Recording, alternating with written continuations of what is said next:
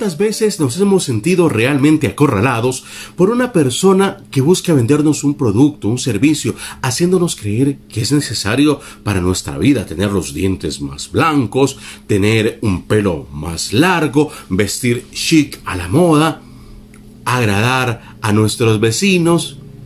A veces, esta palabra que debemos evitar, no, hay que usarla. Hay que decir no gracias. Hay que decirlo con firmeza, con claridad, con una convicción que realmente convenza a nuestro vendedor, a nuestro interlocutor, de que no le vamos a comprar el servicio.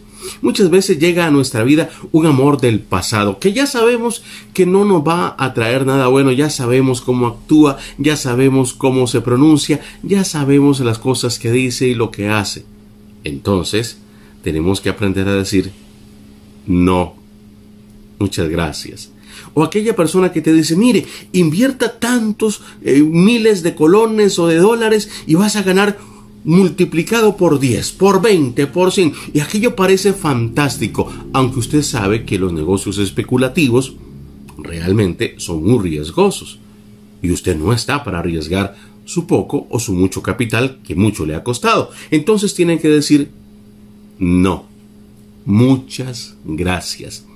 A veces nos encontramos con una amistad que te dice, mira, que vamos a tal fiesta y vamos a disfrutar con tales muchachos o con tales muchachas. Usted dice, bueno, ¿qué prefiero?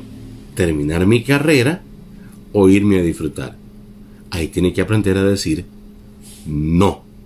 Igual, muchas veces hay personas que te dicen, mira, pruébate este traguito, verá qué rico que está y usted sabe que eso no le conviene.